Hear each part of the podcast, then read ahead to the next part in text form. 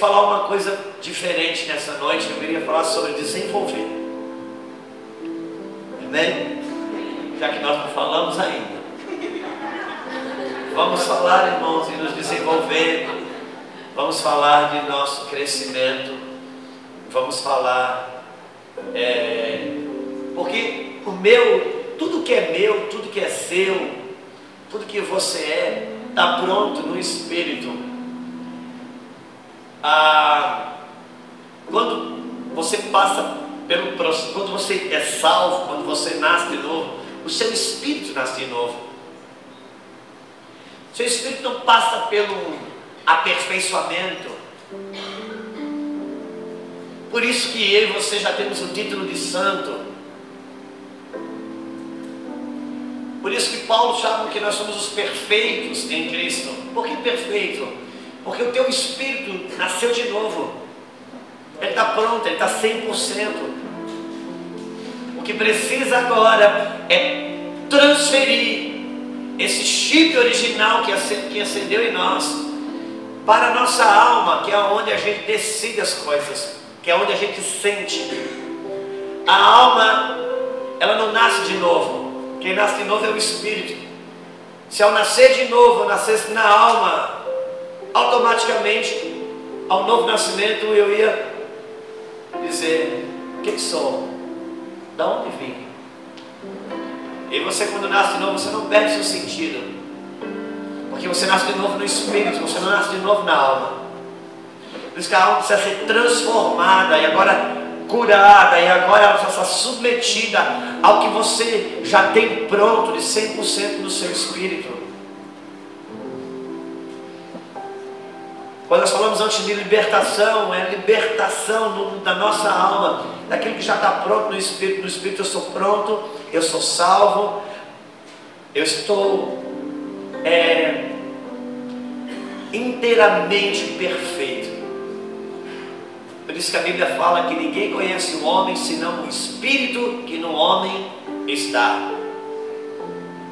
E eu gostaria então de a gente continuar um pouquinho sobre desenvolvimento, mas, sobretudo, o desenvolvimento de um, de um elemento vital, o elemento 01 que Deus entregou para todo homem, para toda mulher que nasceu de novo. Se você puder abrir a carta de Judas,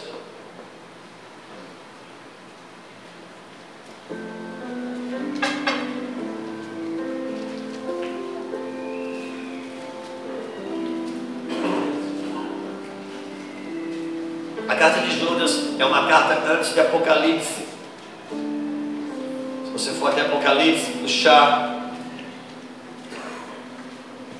uma carta antes, esse apóstolo, que talvez seja um dos irmãos do Senhor,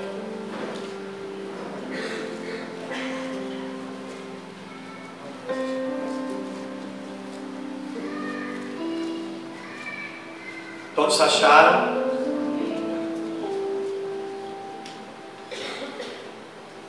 Esse apóstolo escreve o seguinte, no versículo 3, ele diz assim: Amados,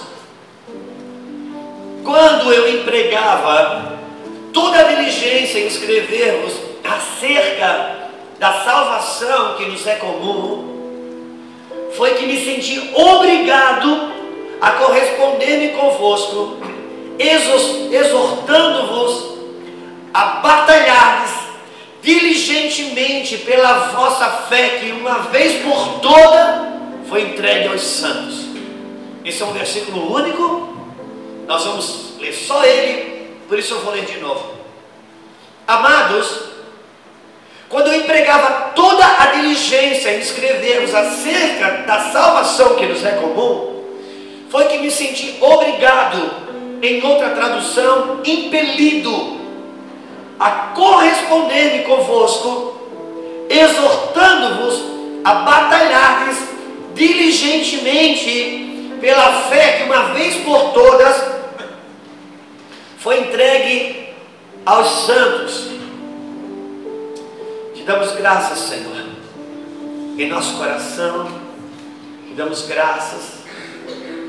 Pedimos o teu favor, clamamos pelo teu favor, que haja derrubada de todas as barricadas, trincheiras que Satanás queira levantar para impedir qualquer tipo de acesso, de graça, de favor, de alegria, de compreensão nesse lugar. Todos os raciocínios, fortalezas que se levantam contra o conhecimento da tua verdade sejam despedaçados. Que nenhuma voz que não seja a voz do teu Espírito tenha lugar aqui. Deus, nós declaramos os teus anjos eles têm liberdade aqui, Senhor. Nós cremos no ministério dos anjos, nós cremos na ação do Espírito, nós cremos no nome do senhorio do Senhor, nós cremos em Ti, Pai, e nós clamamos a Tua intervenção no ambiente de lucidez do Senhor. Derrama aquela graça inexplicável, Paizinho.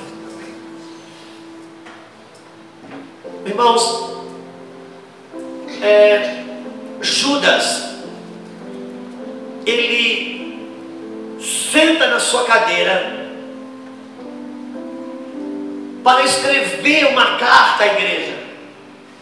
Esse homem Judas ele tem revelação, revelações fantásticas, poderosas, coisas que, se não estivesse escrito na sua carta, nós não teríamos nem ideia que poderia ter acontecido.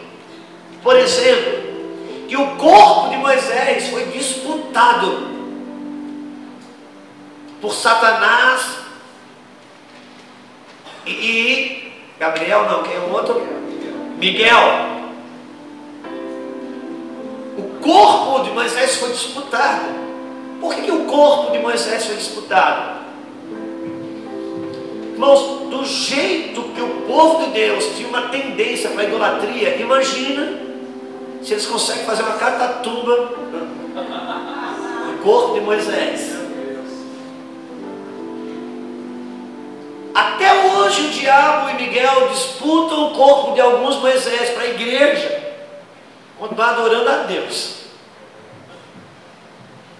Mas eles sentam para escrever, e ele diz o seguinte: Irmãos amados, enquanto eu me organizei diligentemente para escrevermos acerca da salvação que nos é comum. Ele está dizendo que ele, ele se organizou, que ele se preparou diligentemente para escrever para a igreja sobre a salvação que é comum a todos nós, a comum salvação, esse acesso à graça de Deus. Ou seja, ele diligentemente se preparou para isso. Ele jejuou, ele orou, ele consultou a Torá, ele se organizou, ele se diligenciou para isso. E quando ele pega o tinteiro na mão, que ele vai escrever sobre a salvação que nos é comum, o Espírito de Deus vem e diz: stop, pare. E foi impelido, foi forçado a escrever algo para a igreja. O Espírito Santo disse: Judas, ainda que você se organizou, ainda que você jejuou, ainda que você se preparou para, para falar sobre a salvação que é comum aos santos, eu quero que você agora escreva o seguinte: escreva para a igreja, para batalhar diligentemente pela fé que uma vez por todas foi entregue aos santos.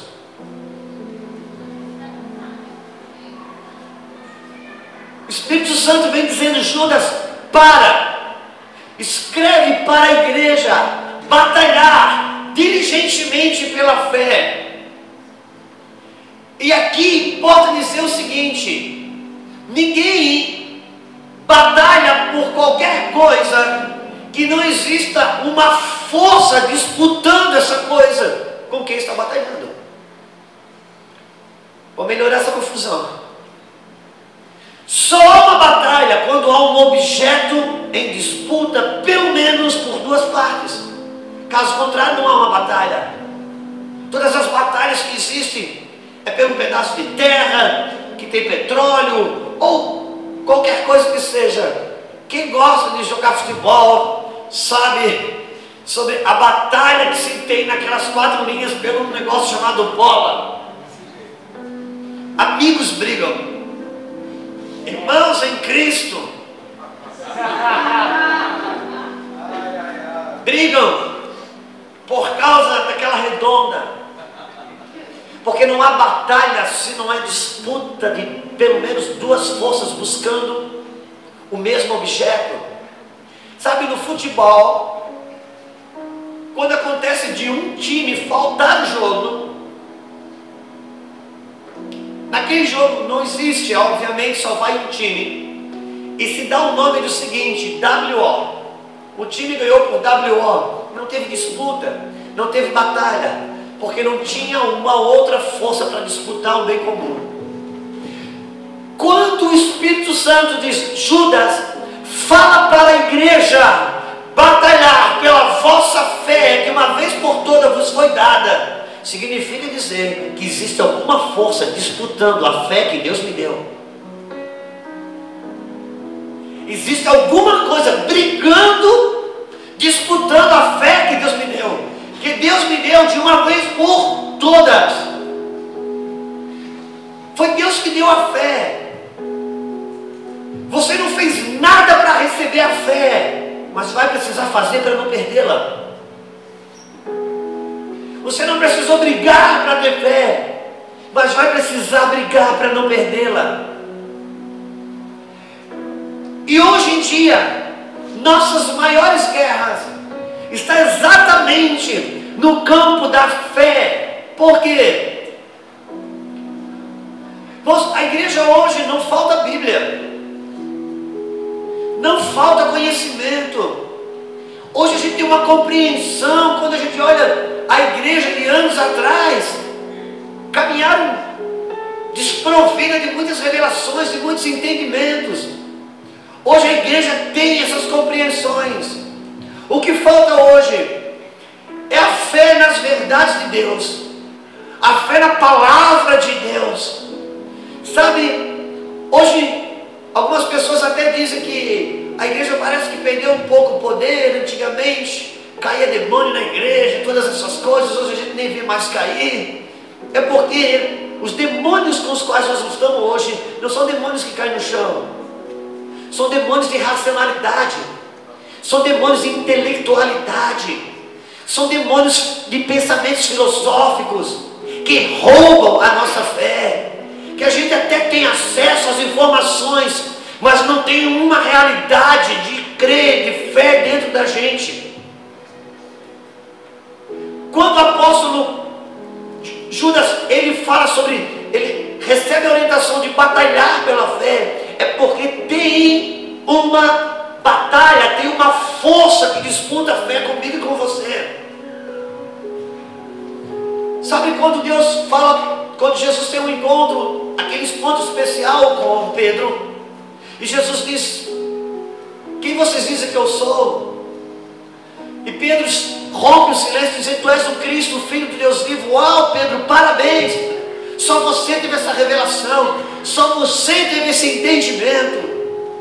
Pedro, tu és pedra, e sobre essa pedra eu vou edificar a igreja, e as portas do inferno não prevalecerão contra ela. Uau! Até aqui ninguém tinha tido uma revelação do Cristo, o Messias, numa perspectiva de revelação mesmo. Jesus estava dizendo, Pedro, o que você sabe sobre mim não tem a ver com uma impressão com uma relação humana, religiosa. Uns pensam que eu sou profeta e está muito bem, outros pensam que eu sou um rabino e está muito bem, outros pensam que eu sou um homem de Deus e está muito bem. Você teve uma revelação do céu, que eu sou filho do Deus vivo. É sobre essa revelação que eu vou construir a minha igreja, Pedro. E agora, já que você tem essa revelação, eu quero que você tenha uma segunda revelação. Você tem uma guerra contra o inferno. Não se falou a palavra inferno até que ele tivesse uma revelação do Messias. E tem uma revelação. E nós bem sabemos que não demora muito. Que Jesus disse para Pedro: Pedro, ou disse para todos os seus apóstolos ou discípulos: o filho do homem vai sofrer, vai para Jerusalém, vai ser traído, vai ser enganado. E de repente, Pedro se levanta, como ele acertou na, na primeira, agora ele se empolgou na segunda e disse: Não, não, não, Senhor, eu não vou deixar ninguém te tocar. Você não vai para a cruz coisa nenhuma. Para trás de mim, Satanás. Isso muito me espanta. Porque uma vez que Pedro tem uma revelação daquela, eu fiquei pensando, se o diabo tiver que entrar em alguém, vai entrar nos outros. Não vai entrar em Pedro. Não vai entrar num cara que tem uma revelação dessa. Mas vai entrar em Pedro. Por quê? Porque o diabo não tem interesse em quem não tem revelação. Uma vez que você tem revelação de Deus, há uma guerra que você trava com o inferno. Ele não foi anunciado sobre o inferno. Ele disse, Pedro, as portas do inferno não vão prevalecer contra a igreja. E isso é uma das maiores notícias, irmãos. A notícia maravilhosa. As coisas mais lindas que a gente tem na Bíblia é saber o fim. Sabe aquele filme que você já assistiu não sei quantas vezes?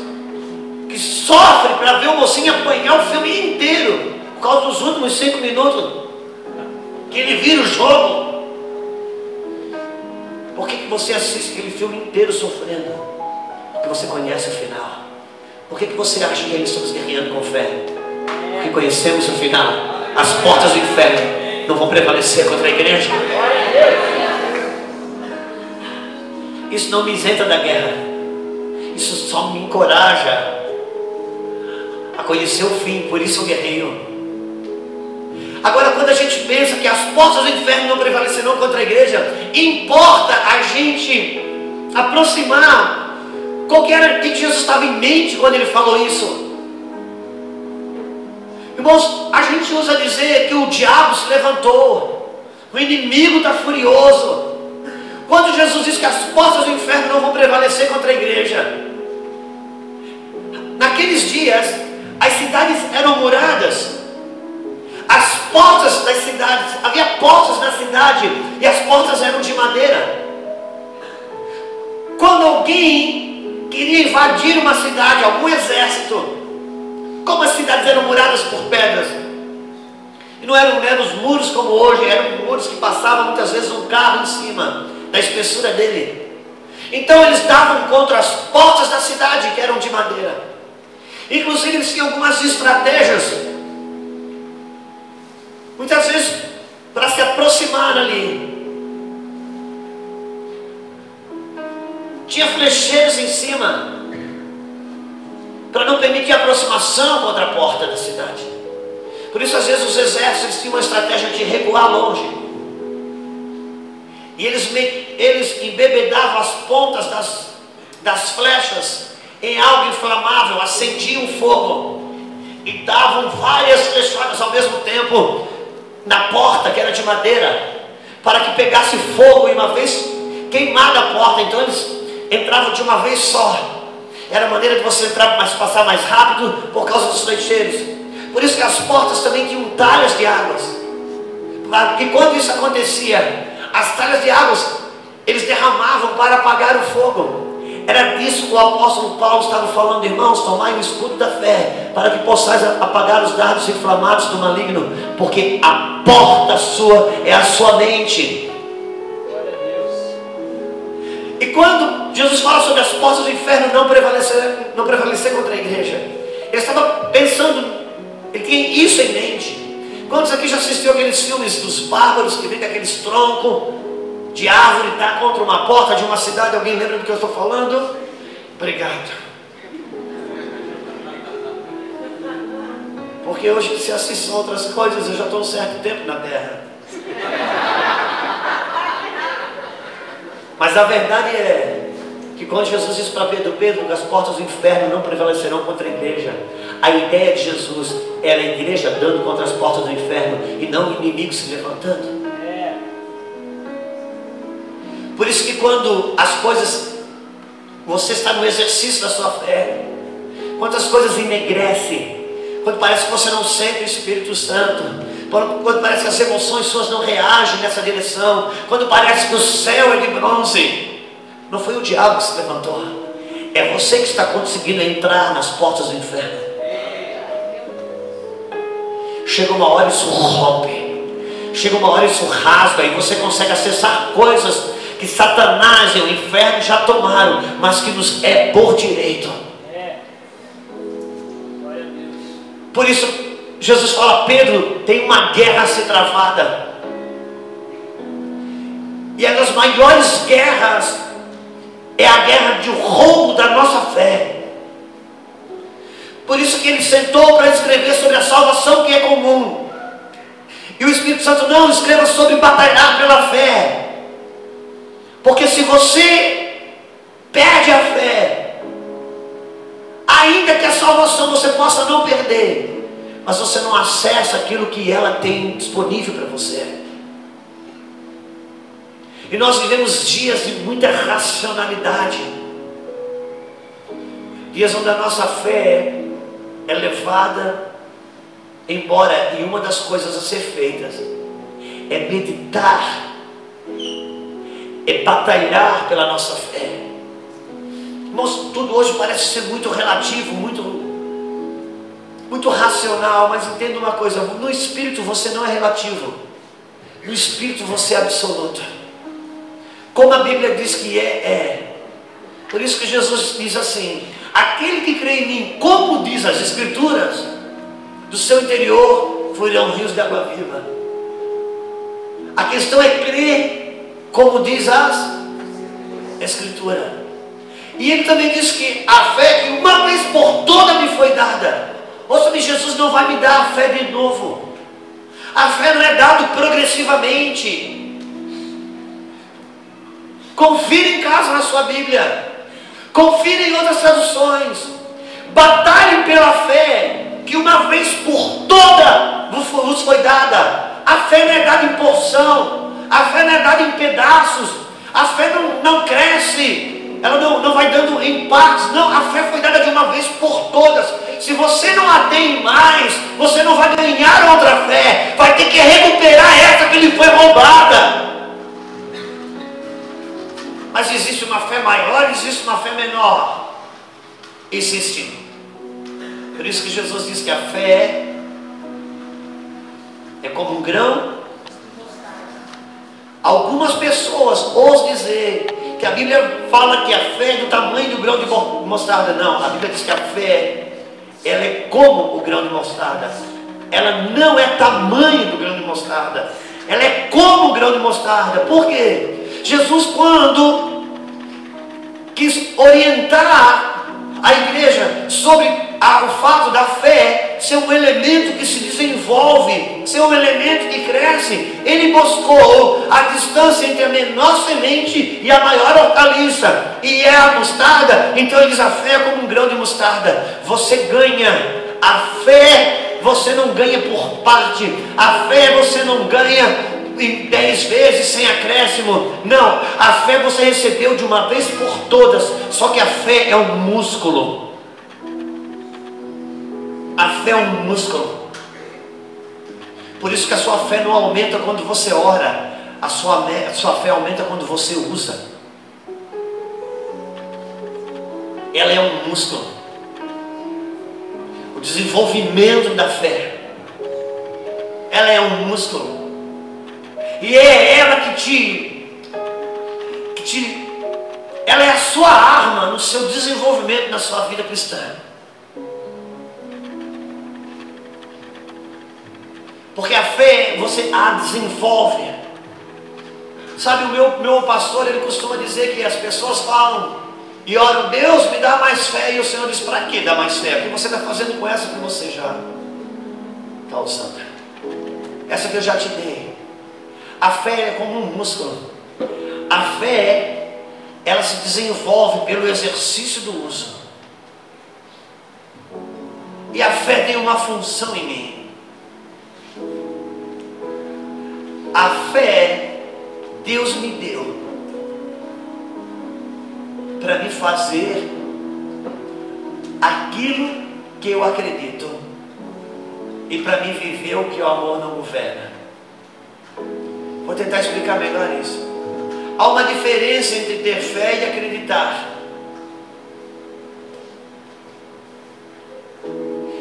Quantos aqui acreditam que Jesus ressuscita mortos? Glória a Deus. Obrigado. Perguntar, responder perguntas de pregador sempre é um temor muito grande, porque é uma pegadinha sempre, né? E a gente então não responde, eu entendo isso. Ok. Mas não costumo usar essas ferramentas, não. Eu, eu realmente estou só para a gente interagir. Quase todos que estão aqui, eu todos acredito que Jesus tem poder para ressuscitar mortos. Isso é uma coisa que eu acredito. Mas eu não sei quantos daqui tem fé para ir no velório e mandar um morto levantar. É. Então eu diria, você é um hipócrita? Não. Porque uma coisa é, é fé, outra coisa é acreditar. A fé é o que Deus me deu para viver o que eu acredito. As pessoas perguntam, pastor, já me perguntaram. Você prega tudo que você vive? Cara, se eu pregar só o que eu vivo, eu vou matar a igreja? Não. Eu prego tudo que eu acredito. E cada vez que eu largo o microfone, eu saio correndo atrás para viver isso que eu preguei, porque é o que eu acredito. A fé é o que Deus me deu para viver o que eu acredito. Por isso que tem nós acreditamos em igual a respeito de um mesmo ponto. Mas talvez a minha fé já consiga viver uma medida que o pastor Júnior ainda não consiga. Mas a Bíblia diz que Deus deu a fé para mim e para ele igual, de uma vez por todas. A diferença é que nós estamos desenvolvendo a nossa fé. Quantos estão comigo? Porque a fé precisa ser desenvolvida. Porque quando a minha fé desenvolve, eu me desenvolvo. Porque o justo viverá da fé. Pois bem, a fé ela é trabalhada por medidas. Por isso, não queira, como disse o pastor Júnior, do dia para a noite, irmãos, você entra numa academia, respeite os processos.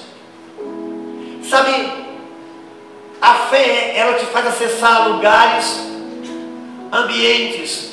Quando a Bíblia diz, quando Jesus diz, na casa do meu pai há muitas moradas, muitos crentes pensam que Jesus foi construir um condomínio no céu. Não, você é a casa do Pai. E essa casa há muitas moradas, e são moradas no Espírito. Jesus disse: Eu vou vos preparar um lugar. Às vezes eu olho para o pastor Zermini, ele sempre foi e é um desafio para mim. Quando eu penso que eu estou me convertendo, ele me põe no chinelo de novo. Tem gente que tem fé para pular de paraquedas. Tem gente que tem fé para pular de paraquedas se tiver o paraquedas reserva. Tem gente que tem fé para pular de paraquedas sem reserva. E o meu pastor, ele pula sem paraquedas. E às vezes eu olho para ele e digo, Deus, quando a gente anda tão junto, o que acontece? Porque eu conheço ele, também não tem estudo igual eu, também vem sem ter teologia como eu. E essa hora que o Senhor diz, filho, o que ele vive está acessível para você. O que difere entre você e ele é que ele já acessou algumas moradas no Espírito que você ainda não acessou. Precisa de fé para acessar, porque isso é o meu desenvolvimento, é o meu crescimento. E isso é progressivo. E isso passa pelas batalhas com o inferno, passa pelas batalhas com demônios. Entenda uma coisa: Jesus ele fez uma escolha por Deus, considerando que Jesus morreu na sexta, irmãos, ressuscitou no domingo. Ponto. Só considerando, não vamos fazer confusão teológica aqui. Ele fez uma escolha em Deus na sexta-feira. Uau! No domingo, ele estava ressuscitando. Aleluia! Porque essa é a nossa vida. Cada escolha que nós fizemos na cruz tem uma ressurreição que nos aguarda. Que nós não estamos vivendo além do karma, o sofrimento pelo sofrimento. Não. Toda escolha que eu tenho na cruz tem uma ressurreição que me espera. Na sexta-feira, ele escolheu a cruz. No domingo, ele estava ressuscitando. Mas o fato é que entre a sexta, da escolha por Deus, na cruz, e entre o domingo da sua ressurreição, no sábado ele desceu ao inferno. Pedro tem uma revelação agora, e daqui a pouco tem uma visitação do diabo.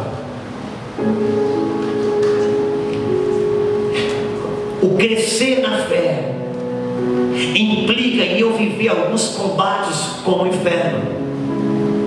Por isso que o povo, para sair do Egito, sair do Egito, teve várias negociações com o faraó, porque aquilo são medidas de crescimento.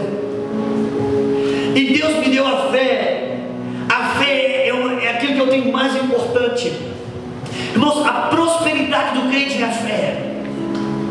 A prosperidade do crente não é o dinheiro, mas é a fé. Porque se você tiver dinheiro sem fé, o dinheiro jamais te dará fé. Mas se você perder o dinheiro e ter a fé, você pode recuperar o dinheiro se ele é seu legitimamente.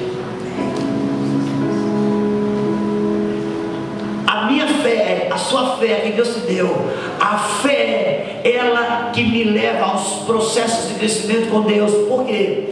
Porque a fé que Deus me deu e deu para você, ela existe para me viver aquilo que em mim o amor ainda não governa.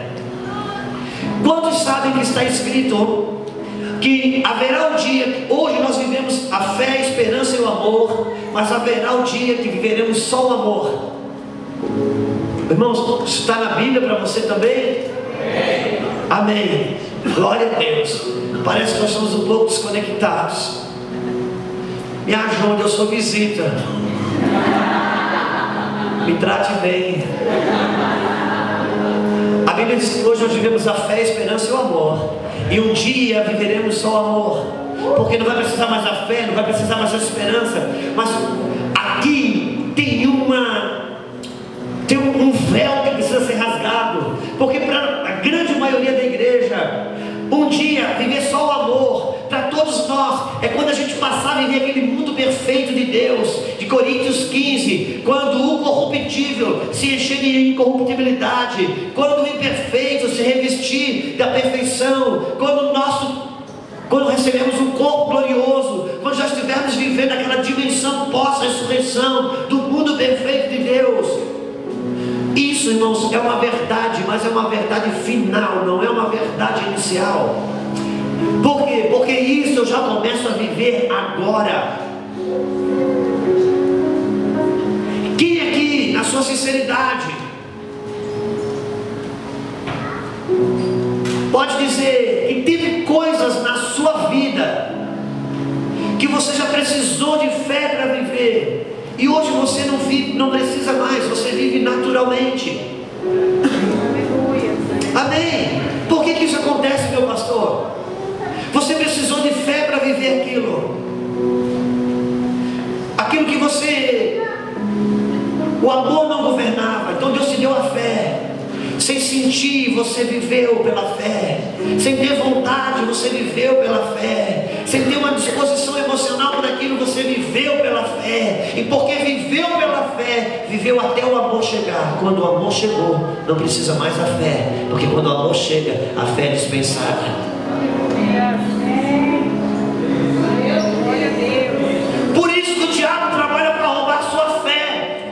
Fé que ele quer, ele quer separar você do amor.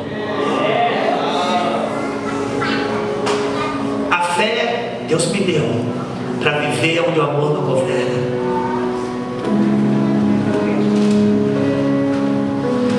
Por isso que eu volto a repetir. Tem coisas que às vezes, vamos pensar a área do perdão.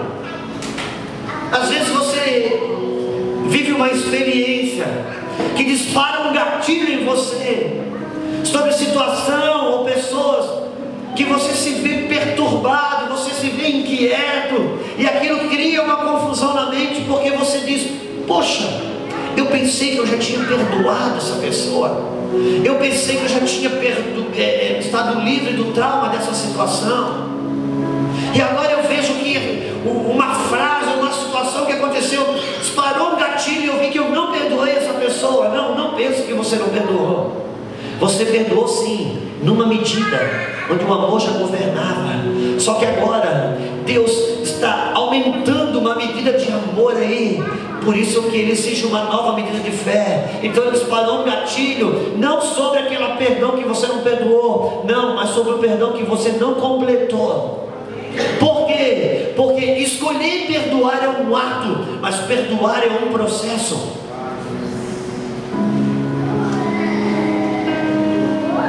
Escolher perdoar é um ato, perdoar é um processo.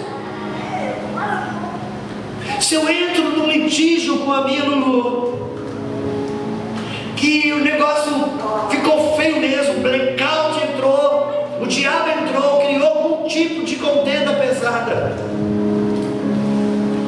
Aquela parte ofendida, talvez, se ela reagir num ponto mais alto do ódio, ela não vai brigar. Porque o ponto mais alto, mais alto do, da ausência de um amor não é a briga, não é a raiva, mas é a indiferença. Então eu entro numa indiferença. Ela fala, eu faço de conta que ela não falou. Ela age, eu faço de conta que ela não está. E, e você Receber a indiferença de quem você ama é horrível. Você prefere que dá um tapa, faz alguma coisa, mas não faça isso comigo. Porque o ponto mais alto da da, da, do ódio é a indiferença.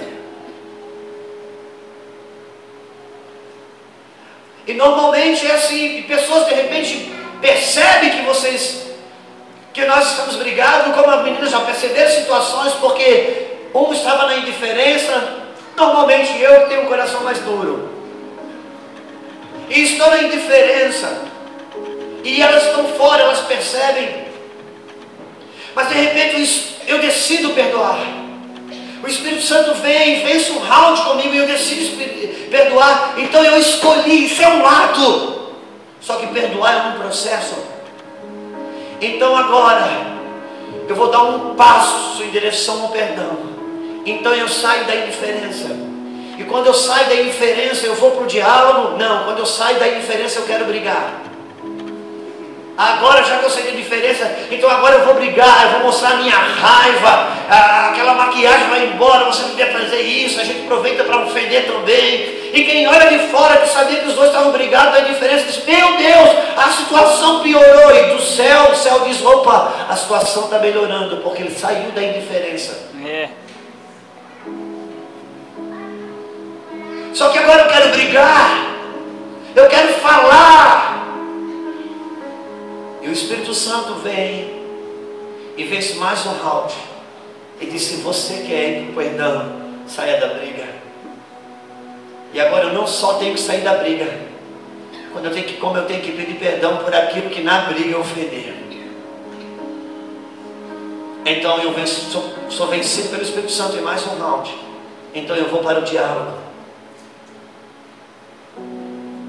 E agora decido perdoar. Independente do que, o quanto que eu ofendi quando eu resolvi brigar, agora não só tenho que perdoar, como eu tenho que esperar o tempo desse reconhecimento do outro lado vir.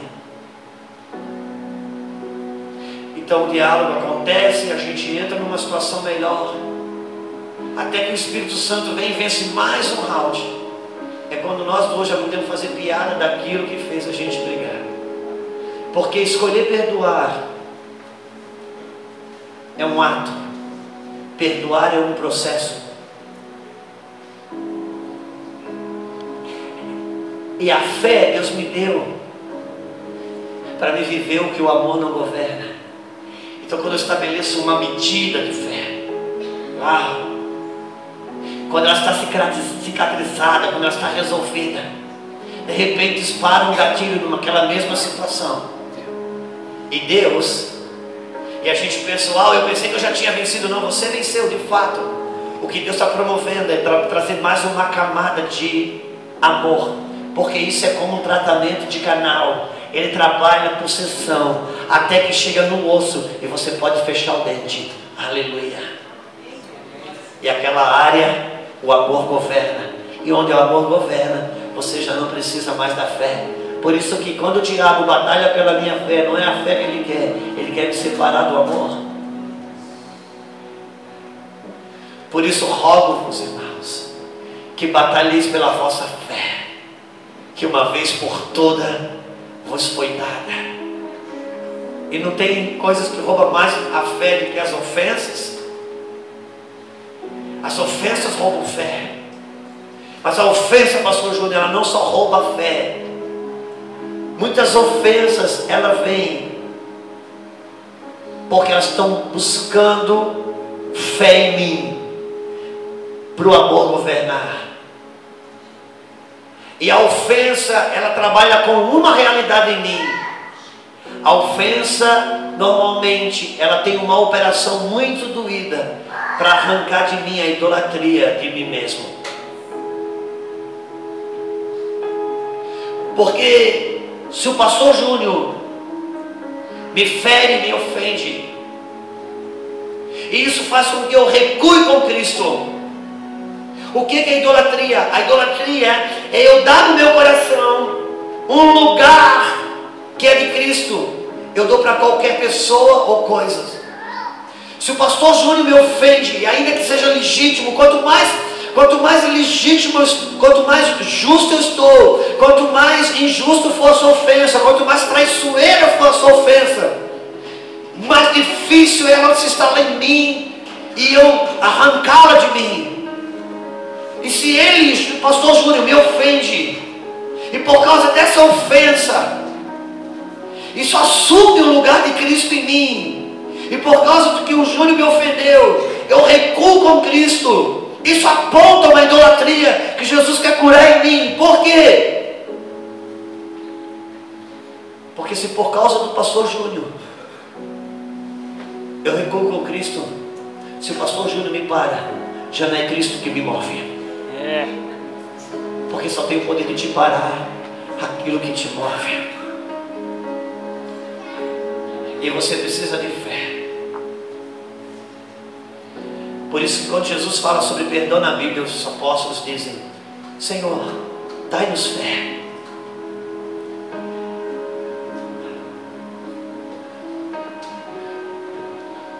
Perdoar não é para gente boazinha. Perdoar é para quem tem fé. O justo viverá da fé. O justo não viverá pela fé. O justo viverá da fé. A fé é a minha grande prosperidade existe uma força operando contra a minha fé. Quantos estão comigo? Amém. Eu hoje eu não vou me esticar tanto, pastor. Mas há um desenvolvimento da nossa fé. Por isso que quando um, uma situação em nós ela está estabelecida, finanças, por exemplo,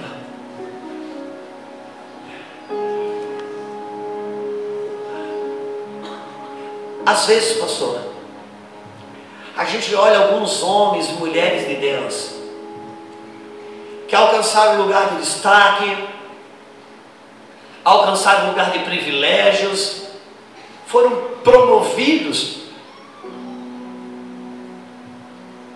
com as verdades de Deus, Deus os promoveu. E às vezes a gente vê esses homens e mulheres fazendo algumas coisas, tendo algum tipo de movimentação que a gente condena, a gente julga. Por que julga? Porque condena. Porque talvez seja errado mesmo o que estão fazendo. Mas por que, que eu julgo? Por que, que eu condeno? Porque eu estou olhando daqui, aonde eu estou, para aquela pessoa que está ali em cima. Não estou falando de público, eu estou falando de níveis, de autoridades essa pessoa que está aqui. E eu tenho certeza que o que ela está fazendo, eu não faria. Porque eu estou julgando ela ali, a partir de onde eu estou. Só que eu me conheço aqui, eu não me conheço ali. Talvez se Deus me colocar ali, eu faça pior. do que essa pessoa está fazendo. Porque eu não conheço os ventos ali. Você se conheça com 5 mil, 10 mil, 15 mil. Talvez você não se conheça com 100 mil. Talvez você não se conheça com um milhão. E a gente pode julgar alguém com 100 mil, pode julgar alguém com um milhão, mas não se conhece ali. Quantos estão comigo? Por isso que quando você estabelece uma medida sem idolatria, uma medida de amor, é uma medida.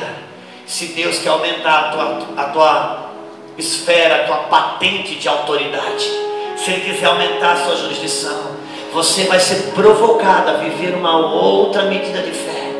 E talvez ter que lutar com o mesmo gigante de novo, mas não na mesma esfera.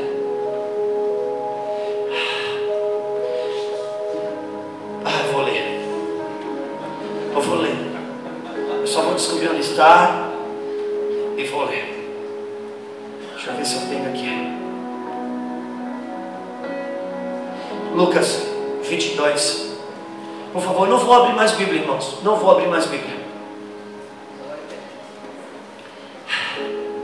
Lucas 22.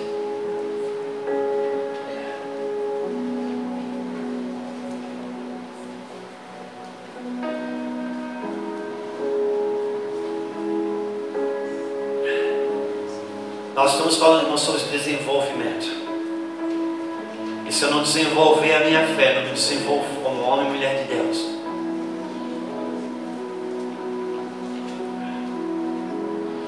Versículo 31.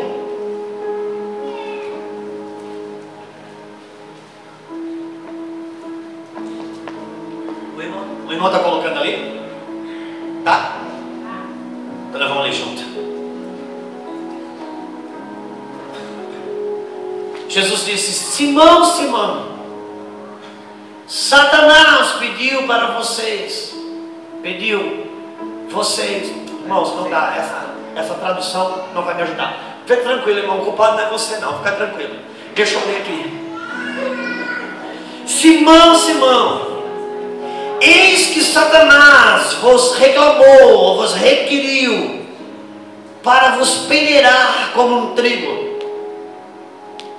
Eu, porém, roguei por ti, para que a tua fé não desfaleça. É. Tu, porém, quando te converteres, fortalece os teus irmãos. Ah, a pedra. Deus pega a pedra.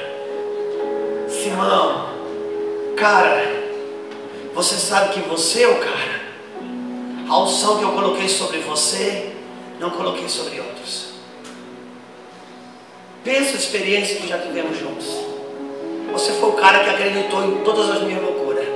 Eu falei, peça uma moeda na boca do peixe. Você foi. É, Você andou nas águas comigo. Você jogou a rede e veio peixe que chegou a afundar a barca. Cara, você é o cara. Eu acho que já deu para entender que eu te dei chaves. Eu acho que já deu para entender que você é uma pedra de edificação. Quer as pessoas creiam, quer não creiam, não adianta eu te escolher. Só que agora, depois de três anos e meio, eu tenho para falar a última coisa para você. Pedro, você não é convertido.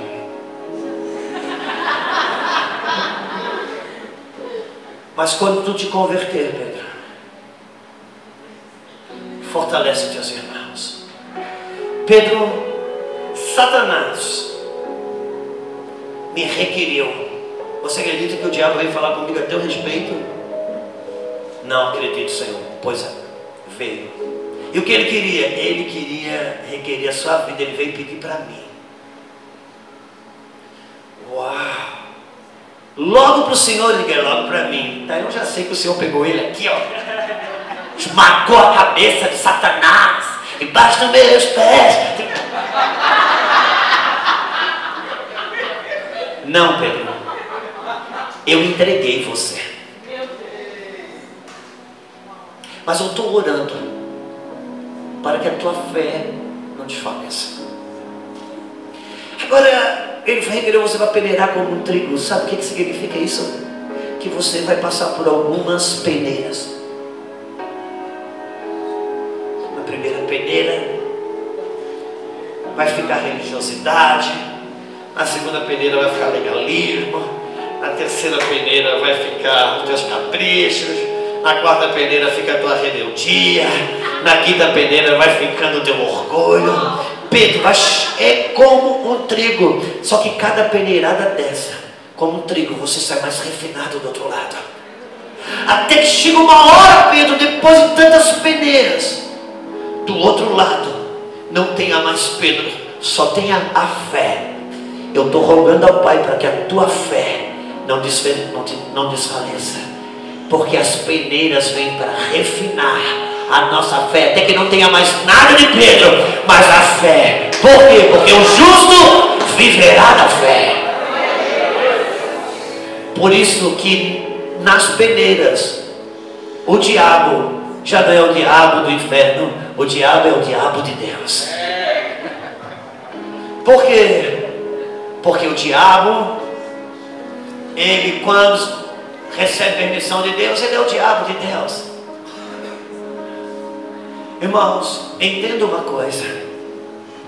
A moeda, do, a moeda do, do, do reino de Deus, ele é o sangue, é a vida. Mas o idioma do reino de Deus é a honra. E se você quiser estabelecer um idioma do reino de Deus, você vai ter que entender honra. João 8, João 8, versículo 40 e tantos, vamos lá ver. João 8, se você se permitir entender isso aqui, João 8, meu irmão, não bota lá não, que não deu certo, fica tranquilo, tá de boa. Não foi você que botou isso aí aí dentro. Tranquilo. Mesmo assim você sabe no final quem é o culpado. Você escolheu. Responderam os judeus, versículo 48. Responderam, pois, os judeus e lhe disseram: Porventura não temos razão em dizer que és samaritano e tens demônio? Replicou Jesus, eu não tenho demônios. Pelo contrário, irmãos, você entende que pelo contrário, é o contrário daquilo que foi dito? Eu não tenho demônios. Pelo contrário, eu honro ao meu Pai. Eu não tenho demônios. Pelo contrário, eu honro ao meu Pai. Por quê? Porque desonra é morada de demônios. É.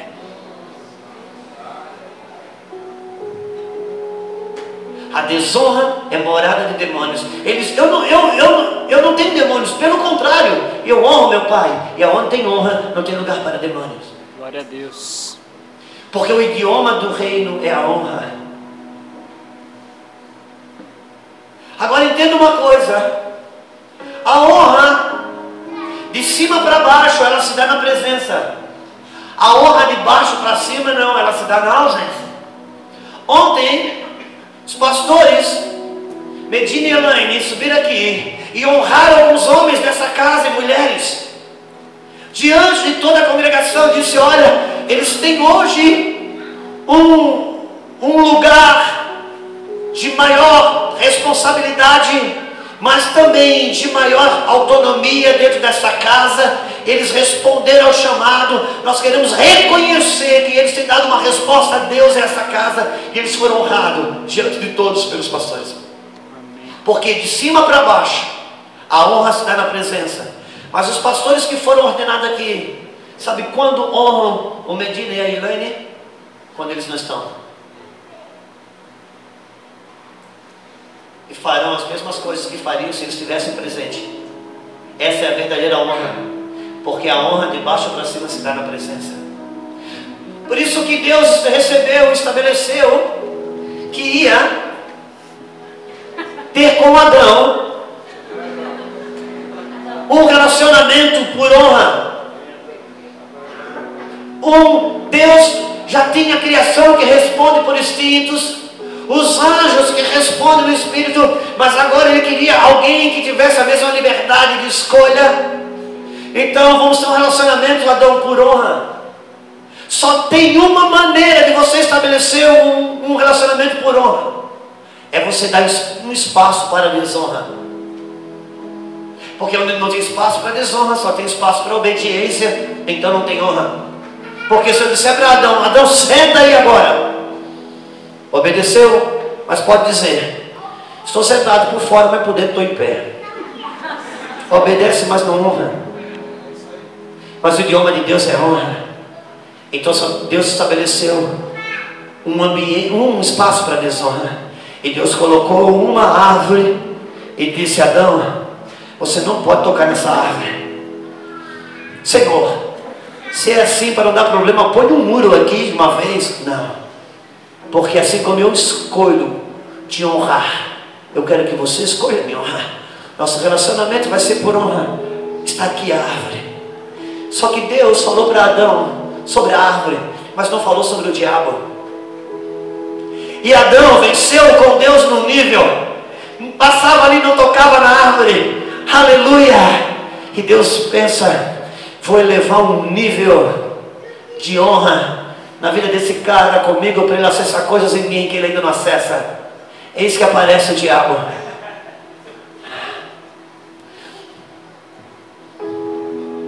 E o diabo vem e convence.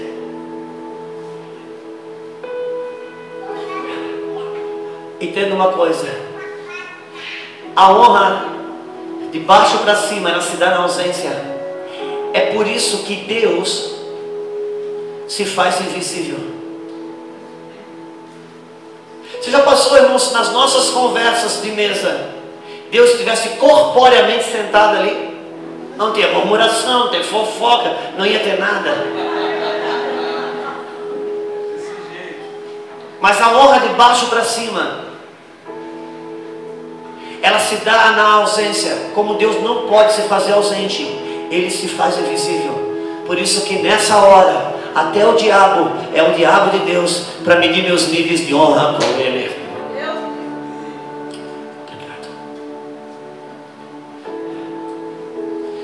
O diabo, Pedro, o diabo te requeriu comigo para você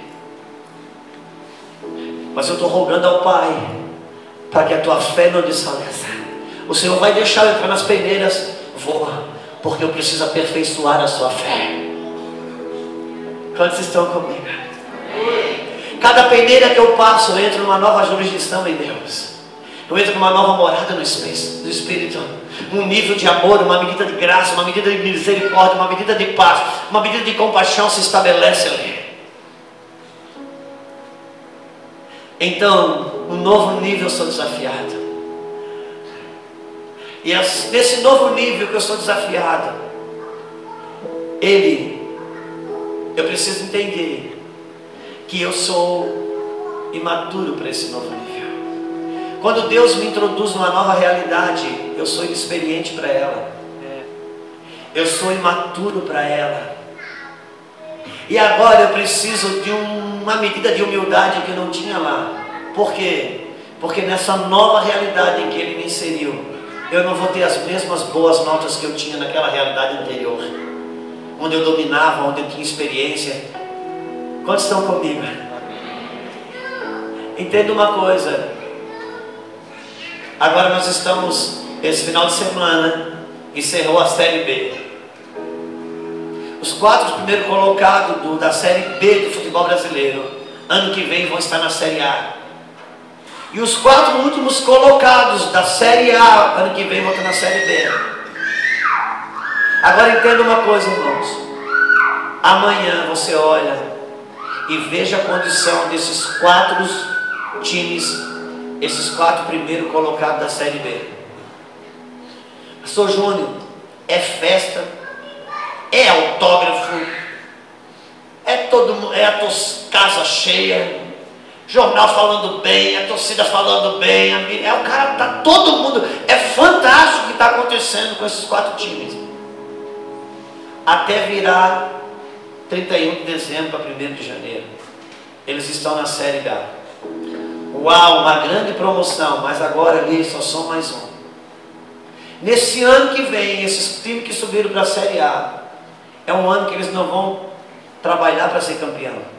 Eles vão trabalhar para não ser rebaixado. É. Quando Deus te insere em uma nova realidade, você não trabalha para ser campeão. Você trabalha para não ser rebaixado, se estabilizar nela, porque você está num aprendizado em uma nova medida. Quantos entendem que estamos falando? Amém. Talvez você esteja tendo a sua fé desafiada a uma nova medida. Quer segurança, volte para a anterior. Quer aplauso, casa cheia, festa, fique na série B. Mas se Deus está te chamando para lugares mais altos, se desenvolva pelo desenvolvimento da sua fé, que opera pelo amor. Por isso que o apóstolo Pedro, no final da sua carreira, está escrito em sua carta: Irmãos, rogo-vos estejais preparados para responder a cada um a razão da vossa fé. Ou, oh, a fé não é racional, mas ela tem uma razão de ser. Por quê? Porque Pedro, enquanto não teve peneira, ele conheceu o poder da fé. Mas uma vez que a peneira chegou, ele foi conhecendo a razão da fé. E quando ele está velhinho, ele não escreve, irmãos, conheçam o poder da fé. Não, os irmãos conheçam a razão da fé. O propósito para o qual você ganhou fé. Porque Pedro foi um homem que conheceu a razão da fé. Um dia, Pedro viveu tantos milagres poderosos, o poder da fé explodindo no seu ministério. Deus prende ele, põe numa cadeia e diz: Pedro, volta lá e prega a mensagem completa dessa nova vida. Os milagres, eu junto as pessoas. Eu sei o poder da fé, te dei o poder da fé. Ensinei você a descobrir o poder da fé, para você entender a razão da fé. É para que as pessoas sejam discipuladas. Pedro foi um cara que conheceu o poder da fé, mas demorou para conhecer a razão da fé. Um dia Pedro, Jesus chama Pedro, coloca ele num lugar alto, no monte, e Jesus se transfigura, e Pedro conhece o poder da fé, e vê Jesus transfigurado. E Pedro se Pedro entendesse a razão da fé, ele ia dizer, Senhor, tem como eu ir lá embaixo pegar a multidão e trazer aqui para eles acessar essa glória que eu estou acessando. Ou tem como eu levar o Senhor a se transfigurar lá embaixo para que eles também acessem. O que que Pedro disse?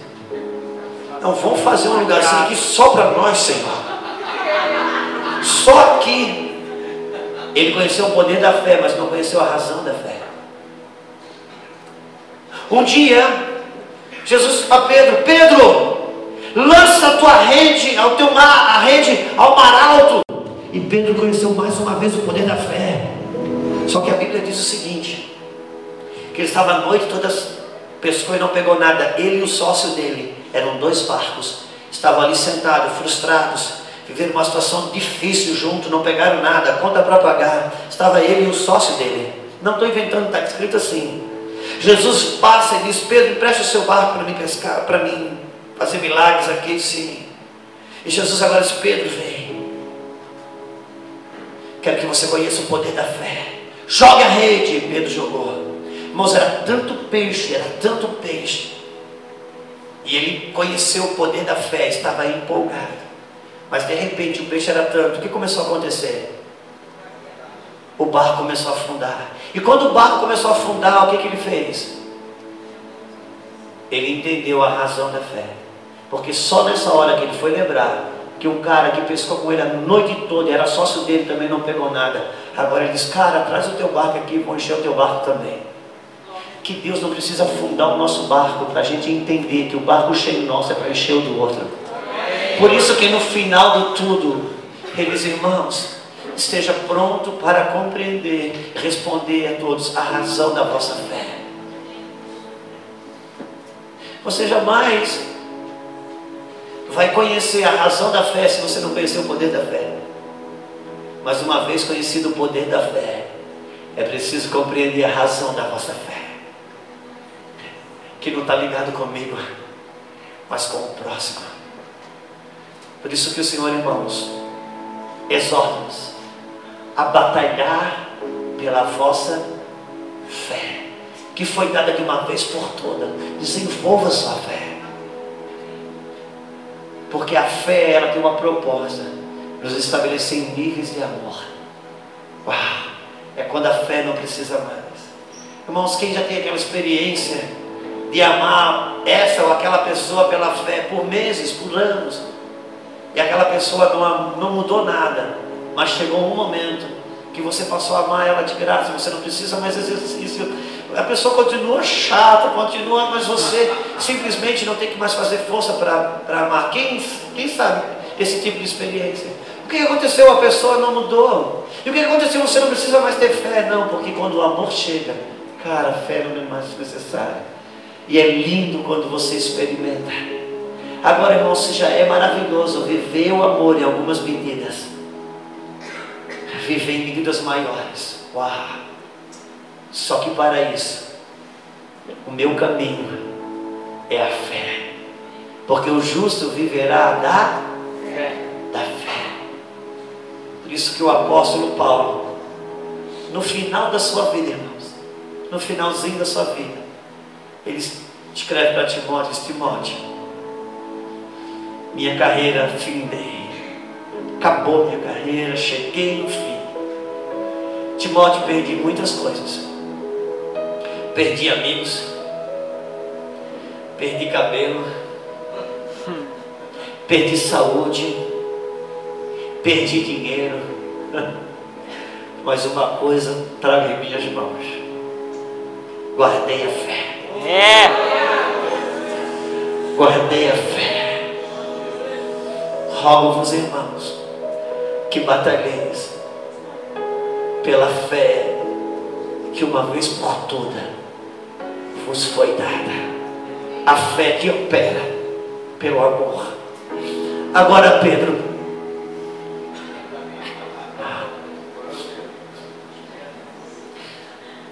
Que você vai passando por essas peneiras.